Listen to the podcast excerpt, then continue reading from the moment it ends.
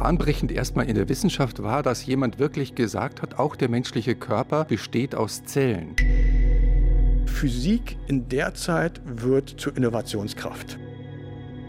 Virchow war ein Naturwissenschaftler par excellence, ein Lebenswissenschaftler, aber im Speziellen. Das heißt, er hat sich sehr um die Frage gekümmert, was ist Gesundheit, aber auch was ist Krankheit.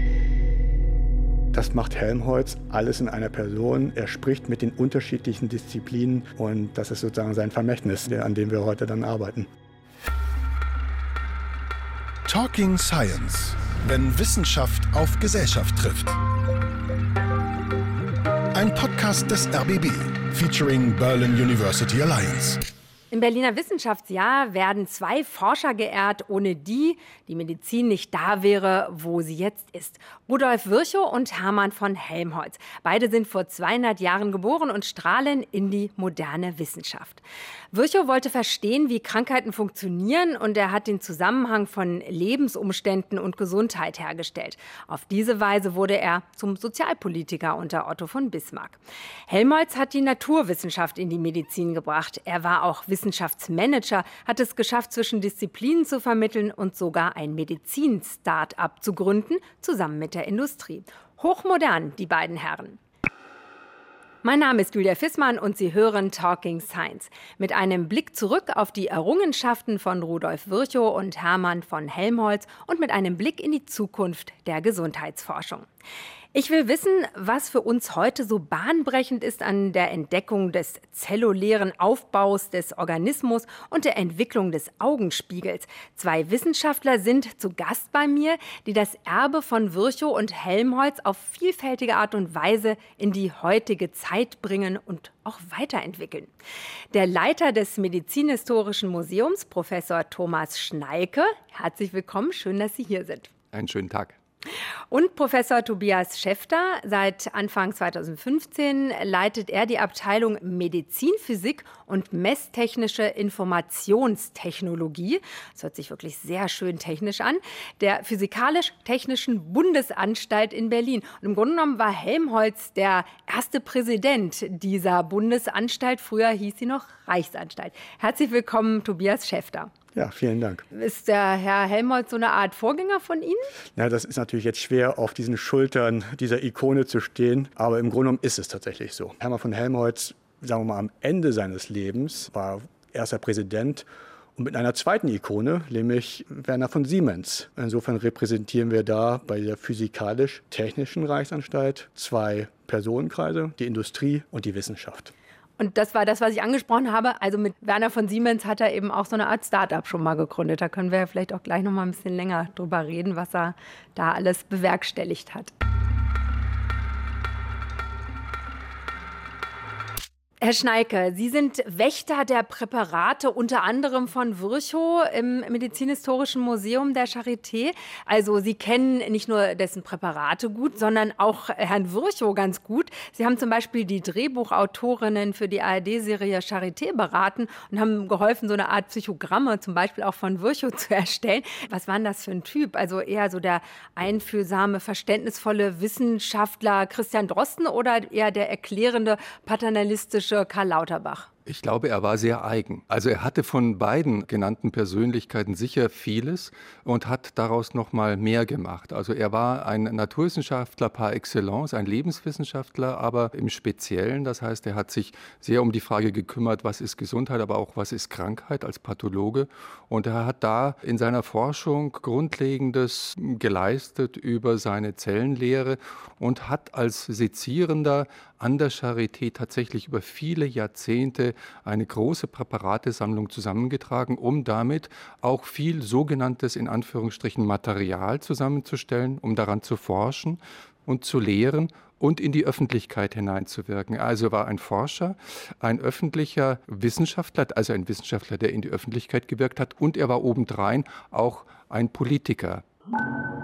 Bevor Rudolf Virchow seine Zelltheorie aufstellt, macht die Medizin aus wissenschaftlicher Sicht noch nicht viel her.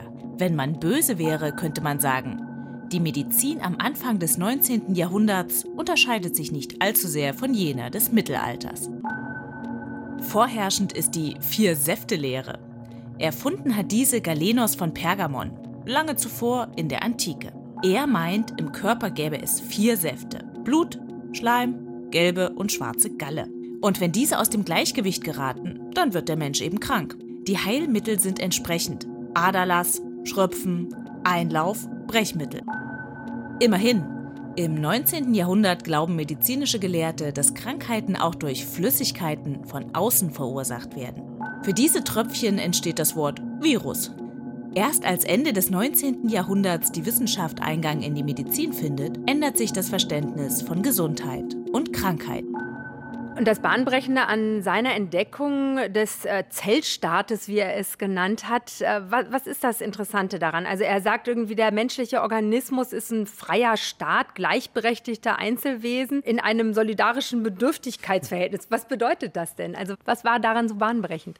Also bahnbrechend erstmal in der Wissenschaft war, dass jemand wirklich gesagt hat und festgestellt hat, auch der menschliche Körper basiert und besteht aus Zellen, ist aufgebaut aus, aus einer kleinsten, lebendigen, kompletten, vollständigen und er hat gesagt, totalen Einheit.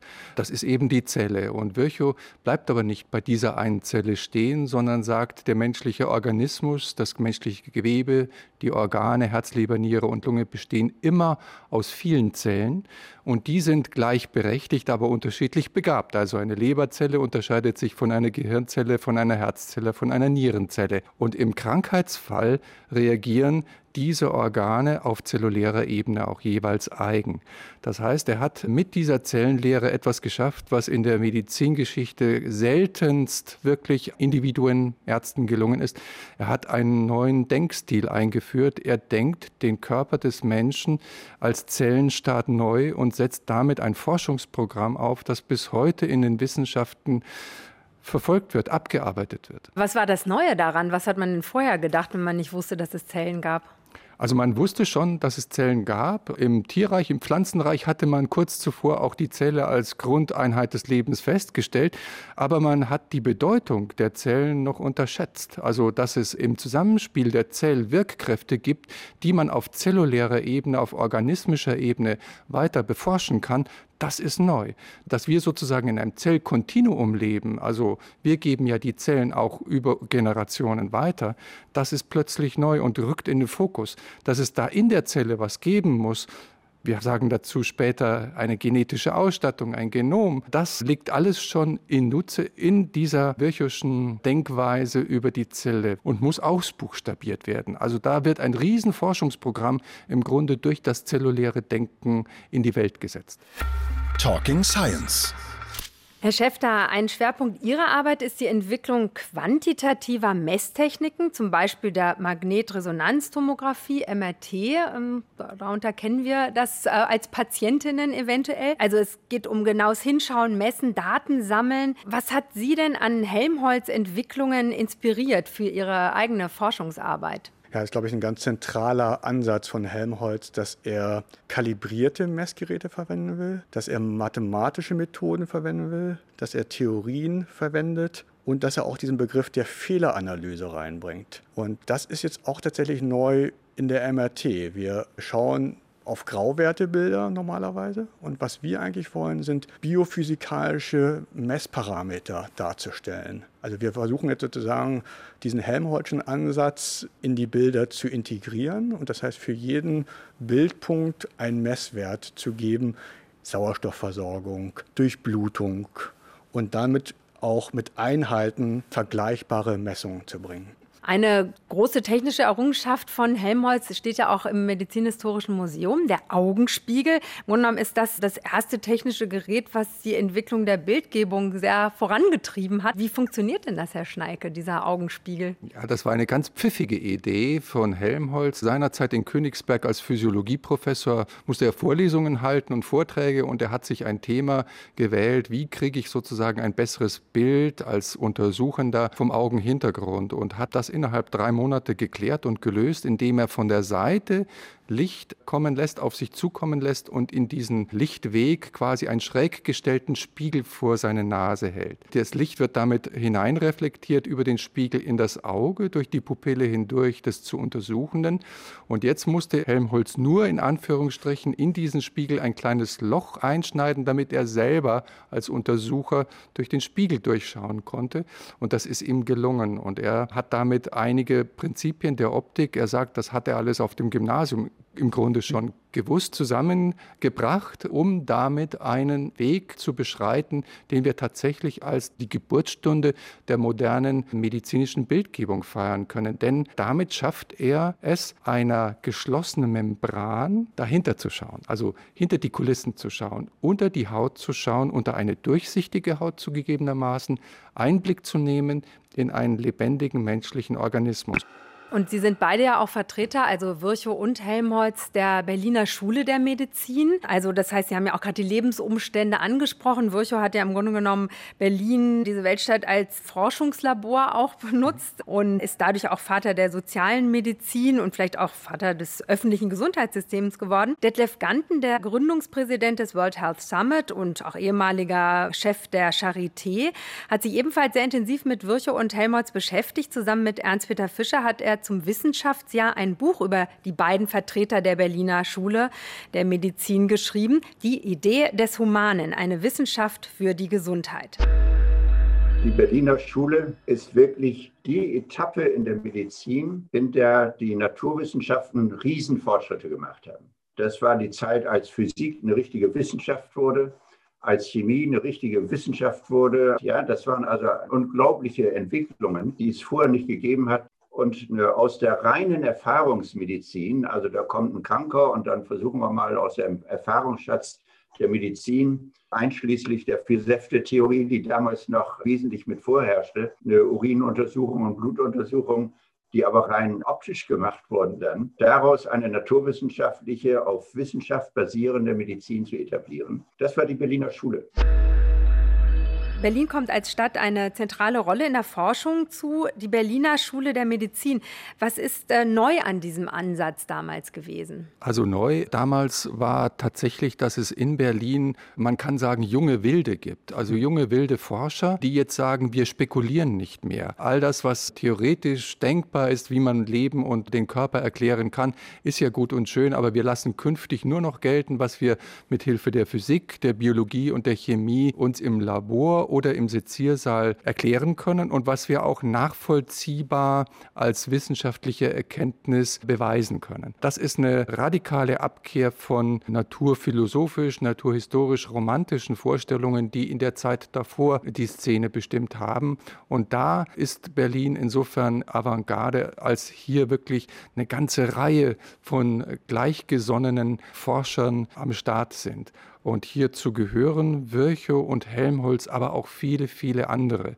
Und die sind in einem edlen Wettstreit der Wissenschaften unterwegs und da fliegen auch die Fetzen. Also da wird auch nicht das einfach gut geheißen, weil es ein Herr sowieso einfach mal so gesagt hat, sondern es wird nachgefasst und es wird mit den eigenen Methoden hier versucht, die Wissenschaft voranzubringen.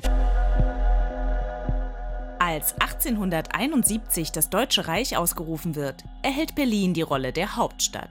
Stetig wächst die Stadt. Auch namhafte Wissenschaftler kommen hierher. Berlin wird Wissensmetropole. Eine solche zeichnet sich laut Detlef Ganten dadurch aus. Eine Wissensstadt in der Tat ist eine Stadt, die interdisziplinär arbeitet. Das war eine Zeit in Preußen, das fortschrittsgläubig war. Die preußischen Könige waren damals fortschrittsgläubige Königshäuser und die dann die Interaktion von verschiedenen Wissenschaften auch vorangebracht haben und befördert haben. Und diese Verbindung, die Neugier auf neues Wissen und das Glauben, das Wissen Fortschritt bringt, im guten Sinne. Und Zusammenarbeit von verschiedenen Disziplinen, das Erkennen, dass im einen Bereich, im anderen Bereich wirklich grundlegend neue Dinge passieren und diese Zusammensicht dann auch zu ganz neuen Erkenntnissen führt. Die Vernetzung verschiedener wissenschaftlicher Disziplinen, das ist neu. Dadurch entsteht ein ganz anderes Denken und Arbeiten. Die moderne Wissenschaft ist geboren. Das Interessante an Helmholtz ist ja auch, dass er eben schon zeitlebens sich für Physik interessiert hat, aber das studierte man damals nicht. Hat dann Medizin studiert und hat dann aber zusätzlich noch sich Physik angeeignet und studiert auch, soweit ich weiß. Also Helmholtz war, wenn man es richtig liest und versteht, wohl vom Herzen her immer Naturwissenschaftler. Er war eigentlich viel eher daran interessiert, Physik zu studieren, Physiker zu sein, aber der Herr Papa hat ihm wohl da erstmal geraten, den Broterwerb in den Blick zu nehmen und Medizin zu studieren. Das ist doch das sichere Fundament und darauf könne man aufbauen. Das hat er getan. Interessanterweise auch in Berlin, nicht an der Universität, mhm. sondern an einer Ausbildungsstätte der Militärmedizinischen Akademie, die es damals gab. Man musste sich auch für den Militärdienst dann verpflichten konnte allerdings dann auch für einen geringen Beitrag hier sehr, sehr gut Medizin studieren, denn die Lehrer waren die gleichen und das ist entscheidend. Beide Helmholtz und Virchow gehen übrigens diesen Weg, haben sich vielleicht auch dort schon zum ersten Mal getroffen. Helmholtz ist derjenige, der ein Jahr vor Virchow dann anfängt, 1838. Virchow kommt dann 1839 an diese Schule und er geht dann erstmal den medizinischen Weg, Helmholtz, und schwenkt dann später ganz eindeutig in die Naturwissenschaften ab und folgt seinem Herzen, seinem wissenschaftlichen Credo und Herzen. Hermann von Helmholtz seine Schüler nennen ihn ehrfürchtig Meister. Heinrich Hertz und Max Planck promovieren bei ihm. Albert Einstein nennt ihn einen originellen freien Kopf. Hermann von Helmholtz ist ein Universalgenie der Naturwissenschaften. Bereits mit 27 Jahren, als er noch Arzt beim preußischen Militär ist, überträgt Helmholtz das Gesetz der Energieerhaltung auf Elektrizität, Magnetismus und Wärme und zeigt, dass Energie nicht verloren geht. Er erfindet den Augenspiegel, der erstmals einen Blick auf den Augenhintergrund ermöglicht. Später bestimmt er, wie schnell sich Reize im menschlichen Nervensystem bewegen und wie lang die Wellen des UV-Lichts sind. Ich glaube, was Helmholtz massiv auszeichnet, ist wirklich diese Breite. Also zu sagen, ja, ich mache diesen Augenspiegel in der kurzen Zeit. Ich mache ganz, ganz fundamentale theoretische Betrachtung, Energieerhaltungssatz, was wir heute sagen, ja, würden wir viel, viel früher vermuten, aber da taucht das zum ersten Mal auf bis hin zu ganz komplexen physikalischen Theorien, die da sind. Aber dann wieder pragmatische Sachen, die sogenannte Helmholtz-Spule, etwas, was wir im MRT heutzutage völlig für normal verwenden. Das sind wirklich Dinge, die er erfunden und geleistet hat. Also der Energieerhaltungssatz, den wendet er quasi auf Elektrizität, Magnetismus, Wärme an und zeigt, dass nichts verloren geht, dass Energie immer da ist? Oder was, wie können Sie es gut erklären?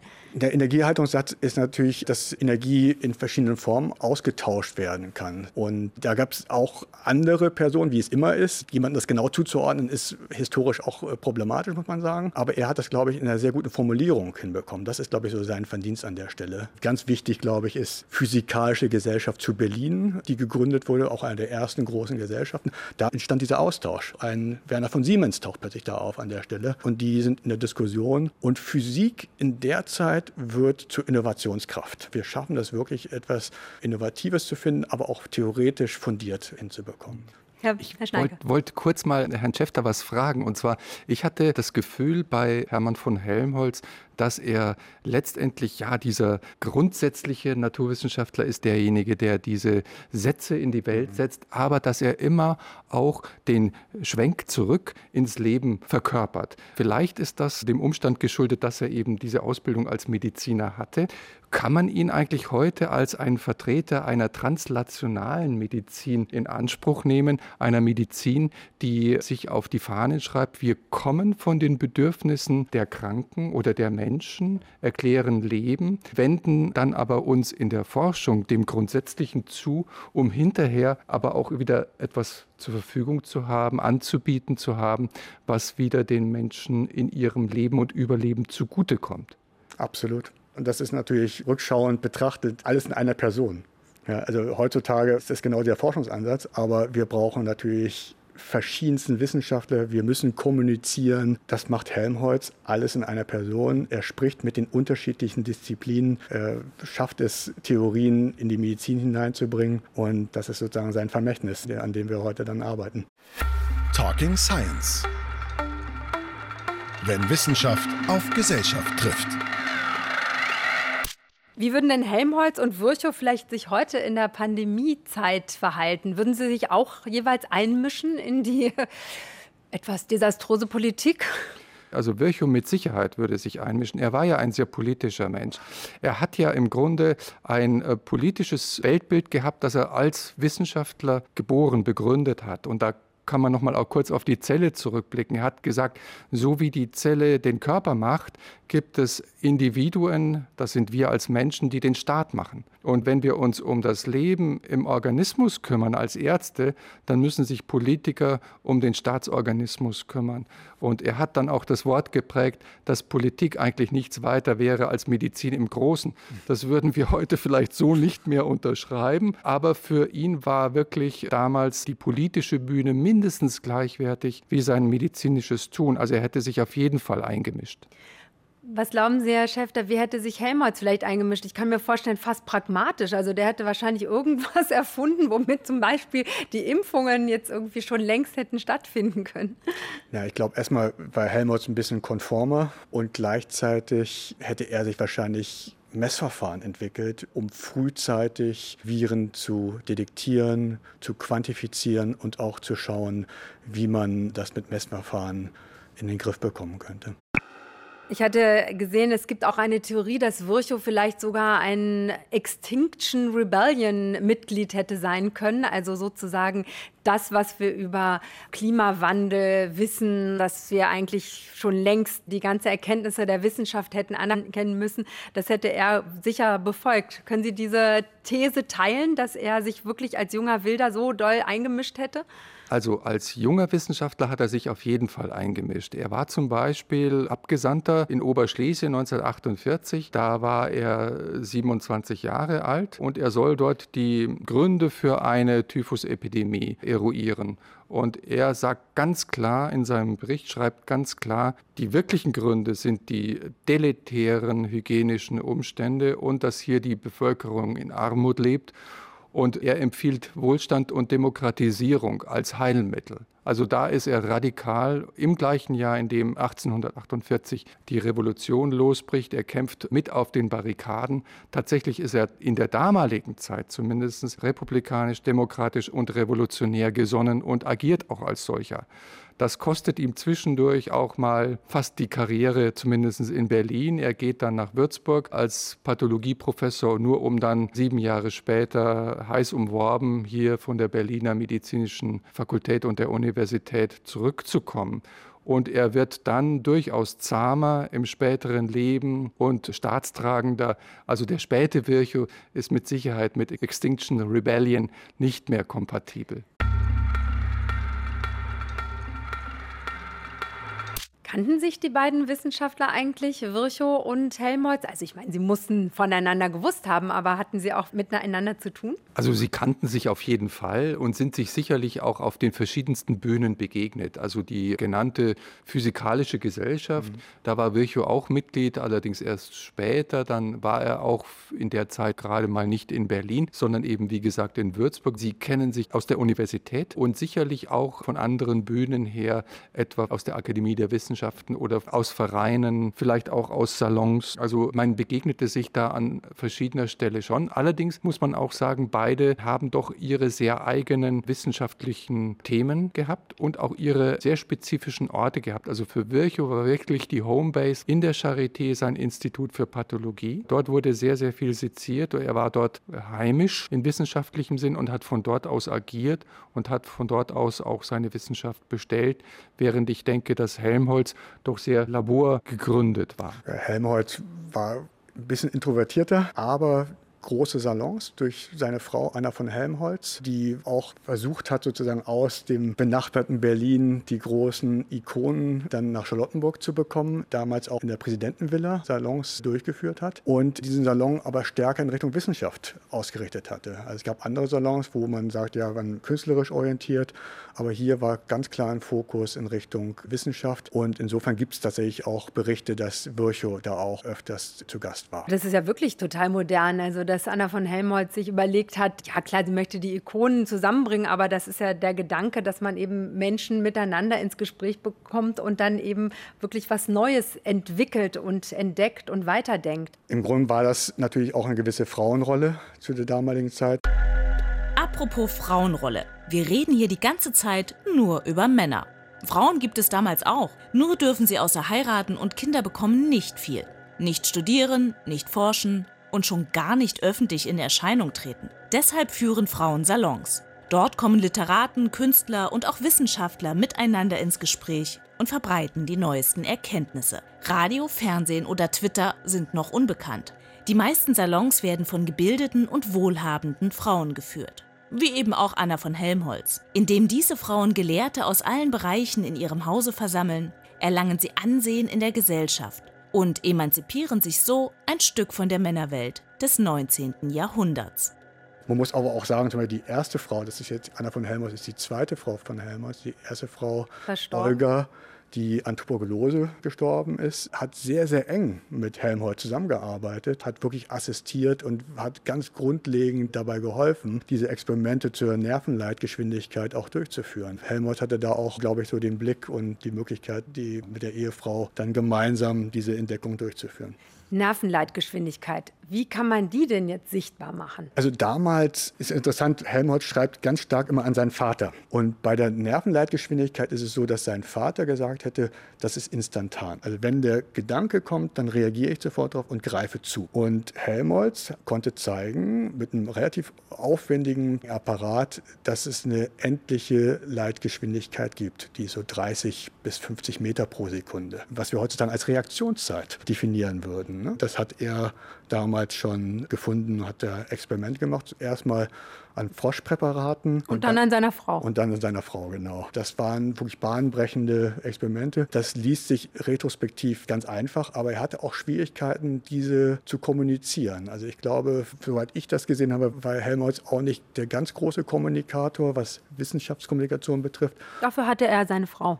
Hatte vielleicht seine Frau, aber er hatte auch Mentoren, die ihm geholfen haben und die ihm da auch den Weg bereitet haben. Talking Science. 1850 stinkt es in Berlin zum Himmel. Aller Unrat aus Häusern und Höfen gelangte auf schlecht gepflasterte Straßen, vermengte sich dort mit dem Straßenkot, was in Fäulnis und stinkende Gärung überging. So beklagt Oberbaurat Fritz Langbein die miserablen Zustände. Die eine Million Berliner entsorgen damals alles einfach in den Rinnstein. Am Ende landet es in der Spree. Krankheitskeime fließen im Trinkwasser zurück in die Brunnen. Krankheiten breiten sich rasend schnell aus. Durch eine Cholera-Epidemie 1866 sterben fast 6000 Einwohner. Rudolf Virchow erkennt als einer der ersten, dass Trink- und Abwasser dafür verantwortlich sind. Ab 1867 entwickelt Virchow gemeinsam mit dem Baurat James Hobrecht Pläne für die Berliner Kanalisation. Ein gewaltiges Unterfangen, ein Drittel der Stadtkasse geht für den Bau von Wasserwerken, unterirdischen Kanälen und Rieselfeldern drauf. Mit Erfolg. Die Sterberate der Stadt sinkt. Dass ein Mediziner sich so im Städtebau engagiert, ist etwas völlig Neues. Was hat ihn konkret auf diese Idee gebracht?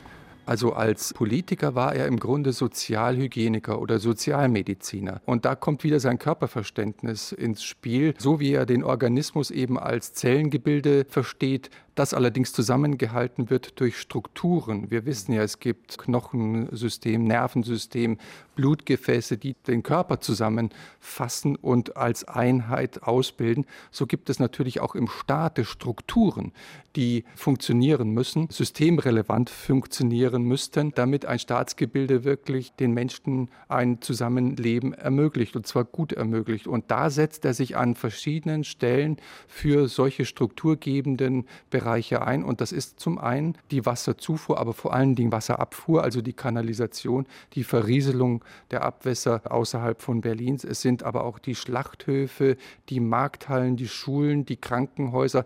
Die müssen für ihn neu, modern und vor allem hygienisch werden. Dadurch hat Virchow natürlich für ein neues Verständnis von Gesundheit und Krankheit gesorgt. Damit hat sich auch Detlef Ganten beschäftigt. Der Pharmakologe schreibt in seinem Buch Die Idee des Humanen über Virchow und Helmholtz und sagt Folgendes dazu. Der entscheidende Punkt ist die Kontrolle der Gesellschaft, die demokratische Kontrolle und wie verantwortlich ist die Wissenschaft der Gesellschaft und wie gut ist die Interaktion und wie offen, wie transparent wird das alles gehandhabt. Und das ist, glaube ich, der entscheidende Punkt. Und Gesundheit ist eben ein Thema, das von allen persönlich, aber auch von der Gesellschaft als ein unkontroverses wichtiges Thema, vielleicht das wichtigste überhaupt, angesehen wird. Herr Schäfter, Helmholtz war auch Wissenschaftsmanager. Er hat es geschafft, zwischen den Disziplinen zu vermitteln, Forschungseinrichtungen auch zu verknüpfen.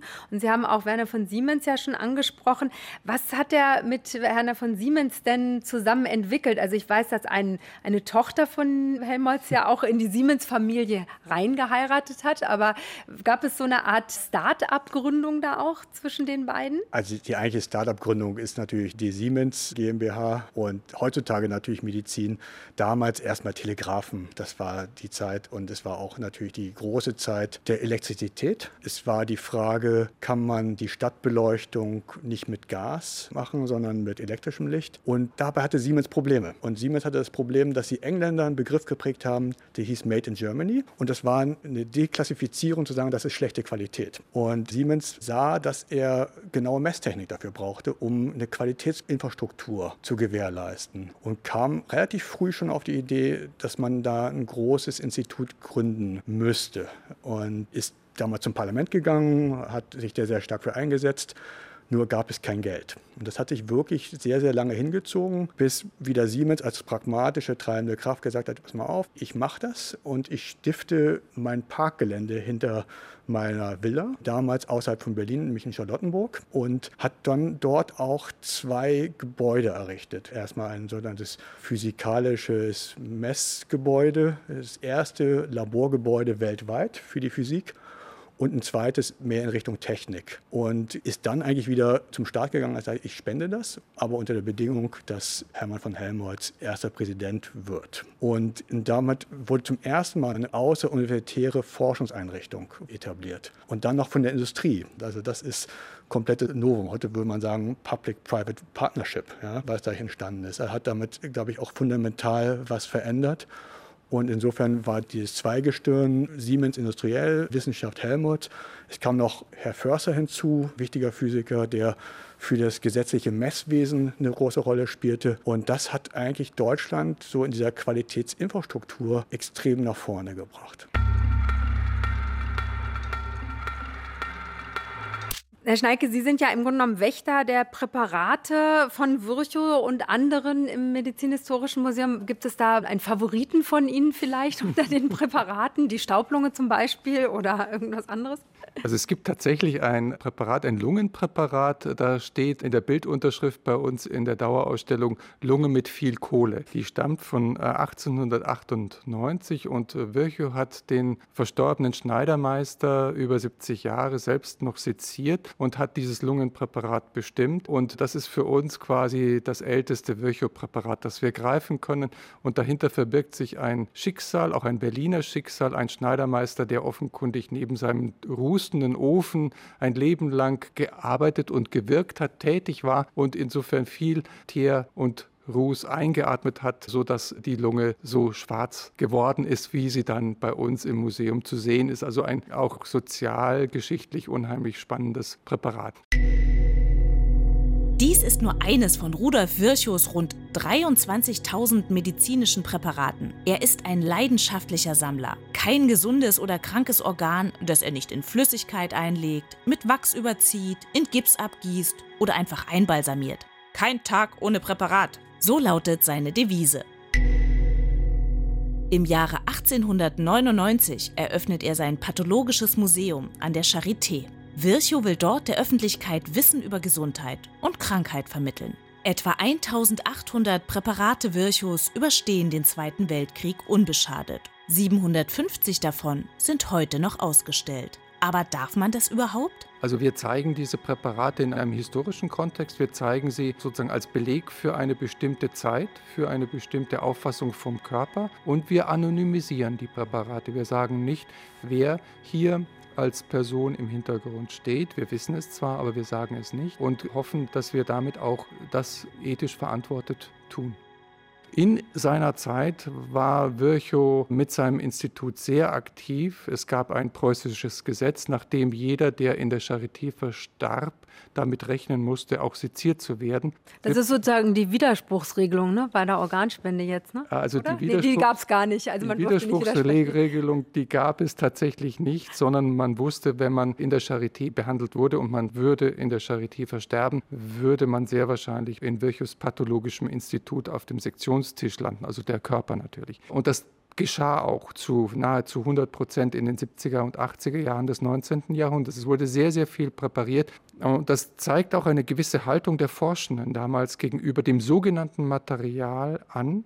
Man brauchte viel Forschungsgrundlage, also viel organisches Gewebe, um damit zu forschen. Also der Mensch als Materiallager. Exakt, genau. Das ist in der damaligen Zeit sicher die Haltung gewesen, die bei sehr vielen Naturforschern wirchoscher Art obwaltet und obsiegt hatte und an der Tagesordnung war und ist im Grunde auch eine Haltung, die nicht unproblematisch dann später geworden ist. Denn aus so einer Haltung, dass man viel Material brauchte, hat sich eine gewisse Abwertung vielleicht des Einzelschicksales auch ergeben, so dass man später dann auch im 20. Jahrhundert es leichter fand, das Individuum als ein Kollektiv zu sehen. Also, dass man gesagt hat, wir untersuchen jetzt den einzelnen Volkskörper. Und Volkskörper ist eine Vielheit von Individuen, aber der Wert des Einzelnen wurde dadurch reduziert. In dieser biologisch-biologistischen Auffassung gedeihten dann letztendlich auch hygienische und rassenhygienische Gedankengänge ganz gut. Und insofern war die Medizin dann auch Mitte des 20. Jahrhunderts anfällig für negative. Des, des Missbrauchs ähm, durch die Rassenideologie. Durch ne? Rassen und Ideologie und eugenische Gedankengänge, ja. Sie hören Talking Science. Einen Podcast vom RBB und der Berlin University Alliance. Am Ende ist Helmholtz ja auch bei der Quantenmechanik gelandet. Passt das denn eigentlich überhaupt in sein Weltbild? Also erstmal ist die Quantenmechanik erst nach seinem Tod letztendlich formuliert worden durch Max Planck. In der Welt der Quantenmechanik ist alles so unfassbar winzig, dass die Gesetze der regulären Physik nicht mehr gelten. Quanten heißen dabei die kleinsten Teilchen. Und die verhalten sich ganz schön unvorhersehbar. Mal wie Teilchen und mal wie Wellen. Zum Beispiel das Licht. Max Planck kam darauf, als er erklären wollte, wieso glühende Metalle Licht aussenden. Er entdeckte, dass Licht nicht in Wellen, sondern in kleinen Energiepaketen abgegeben wird, den Lichtquanten. Und weil die sich eben mal als Teilchen oder auch als Welle verhalten, kann man weder ihren Ort noch ihre Geschwindigkeit genau vorhersagen. Ein Teilchen kann sogar an zwei Orten gleichzeitig sein. Das bereitet den Physikern damals ganz schön Kopfzerbrechen. Es bringt sie manchmal sogar an den Rand der Verzweiflung. Und man muss heutzutage sagen, das ist jetzt keine esoterische Physik, sondern 70 Prozent unserer Weltwirtschaft ist Quantenmechanik. Ja? Also vom Halbleiter bis zum Kernspintomographen bis hin zu LEDs. Was wir alles heutzutage verwenden, ist physikalische Quantenmechanik. Also das heißt, unsere moderne Technikwelt wäre überhaupt nicht denkbar ohne Quantenmechanik. Genau, und da sehen wir wieder die, genau dieses Wechselspiel zwischen fundamentaler Innovation, wo man erstmal sagt, das ist ja interessant, aber was bringt das? Und es bringt sehr, sehr viel, nämlich eine komplette neue Revolution, nämlich die Quantenrevolution, die dann auch in ganz, ganz vielen pragmatischen und praktischen Beispielen fußfest. Was damals die Quantenmechanik war, was ist das heute? Die künstliche Intelligenz vielleicht? Ist das sozusagen der nächste Schritt, der nächste revolutionäre Schritt? Wir stellen uns die Frage natürlich auch permanent, was so der nächste Schritt sein könnte. Der große Wechsel, den wir insgesamt in der Wissenschaft erleben, ist, dass damals lange Zeit immer sehr genau in die Tiefe gegangen wurde. Heutzutage dreht es eher um das Vernetzte. Wir müssen eher groß systemisch denken. Wir brauchen dafür auch Theorien, die wir vielleicht in der Form noch gar nicht haben. Das brauchen wir in der Medizin. Systemmedizin ist ein großer Begriff. Systembiologie kommt auf. Aber es ist auch mehr und mehr in der Technik. Und eine Möglichkeit, System anzugehen, ist die künstliche Intelligenz. Wir lernen aus Daten. Wir versuchen systemisch was daraus zu lernen. Wir wissen nicht richtig, was wir da eigentlich lernen. Insofern gibt es jetzt neuerdings Theorien, künstliche Intelligenz zu sehen, was lernen die eigentlich. Und insofern brauchen wir an der Stelle auch vielleicht neue Ansätze, auch eine Art Qualitätskontrolle, was künstliche Intelligenz betrifft. Auch von Ihnen möchte ich gerne den Blick in die Glaskugel, Herr Schneike. Was können wir von Virchow für den rasanten Fortschritt der Medizin vielleicht lernen? Also vielleicht auch so eine Frage aus den Gedanken von Virchow heraus. Könnten Sie sich vorstellen, dass Krebs zum Beispiel bald komplett heilbar sein wird? Also Krebs ist natürlich schon sehr weitgehend erforscht und viele Krebsformen sind heute für therapeutische Interventionen offen und auch die Erfolgsraten sind gar nicht so schlecht. Dennoch ist Krebs und sind auch andere Erkrankungen bis heute eine Herausforderung für die Medizin. Und hier gibt es auch diverse und vielfältigste Ansätze. Ein Ansatz ist sicherlich auch auf Virchow zurückgehend, dass man sich auch noch einmal wieder die Zelle ganz genau anschaut und zwar in all ihren Bestandteilen, in den subzellulären Raum guckt, die genetische Ausstattung versucht zu ergründen und ihre Bedeutung festzustellen, um dann auch die Zelle auch im Verbund wieder, das ist auch sehr Virchowisch gedacht, im Verbund zu sehen, was hier im Körper die Zellsysteme eigentlich wirklich eint, was Regularien sind und wie hier gegebenenfalls auch interveniert werden kann. Wir haben dafür eben den Begriff der sogenannten Einzelzellforschung auf der einen Seite, auf der anderen Seite die Zellklinik, die gerade hier in Berlin propagiert wird, wo man tatsächlich auch wieder genau auf diese organismisch zelluläre Struktur guckt. Herr Schäfter? Ja, vielleicht kann ich da noch ergänzen, was man heutzutage vielleicht noch ein bisschen stärker macht als Virchow, ist zu schauen, dass es nicht nur die Zelle alleine ist und nicht der Zellverbund, sondern dass es natürlich auch, sagen wir mal, die extrazelluläre Matrix sein kann. Die was? Die extrazelluläre Matrix, also das drumherum, wo man sagen könnte, ja, das ist erstmal nur Stützgewebe, aber wir lernen auch mehr, das ist nicht nur Stützgewebe, sondern das sind auch Kommunikationswege, das sind auch genau die Signalwege, die zwischen den Zellen fungieren. Und wir haben gerade jetzt einen Sonderforschungsbereich mit der Charité auch, wo wir genau diese Untersuchungen durchführen, auch außerhalb der Zelle zu schauen und auch zu schauen, was für ein Systembild denn eigentlich dieses Stützgewebe, was wir bisher immer nur als Skelett gesehen haben, aber es bietet durchaus sehr, sehr viel weitere Möglichkeiten und wir erlernen da sehr, sehr viel, wie Krankheiten entstehen und wie ja auch wieder Gesundheitsprozesse ablaufen können. Wie schwierig ist denn das, wenn man jetzt so ganz genau in die Tiefe guckt? Auch gerade bei Ihnen geht es um ganz genaue Bildgebung. Kann man denn dieses ganze einzelne Wissen wieder zusammenbringen zu einem großen Ganzen? Verliert man dann nicht irgendwann auch mal den Blick? Sieht man dann überhaupt den Wald vor lauter Bäumen? Ich glaube, das ist genau die Herausforderung, weil die Disziplinen haben sich jetzt wirklich über die letzten 200 Jahre sehr stark verästelt. Wir sind jetzt wirklich in den kleinsten Blättern des Baumes und jetzt ist wieder die hohe Kunst zu sehen, wie können wir diesen Blick zurücknehmen und zu schauen, was ist denn dieses Gesamtgebilde, dieses systemische, vernetzte, wie kriegen wir das hin? Wir können sehr genau diese Einzelblätter beschreiben, aber uns fehlt noch Theorien, wie wir das große Ganze beschreiben können und das ist jetzt die Herausforderung der Zukunft. Eine Herausforderung finde ich ist auch nach wie vor, dass man für die Patientinnen, für die Bürgerinnen das Geheimnis der Balance der Gesundheit hinbekommen muss. Also weil nicht alles, was wir ändern können und vielleicht medizinisch angehen können, muss man ja vielleicht auch machen und ist sinnvoll. Wie kann man das vielleicht in Zukunft gestalten? Wenn man nochmal in die Geschichte zurückschaut, ging es, glaube ich, unseren Protagonisten auch darum, Lebensqualität zu verbessern, also Lebensbedingungen zu generieren und zu befördern, die es ermöglichen, dass man ein langes und erfülltes Leben führen kann.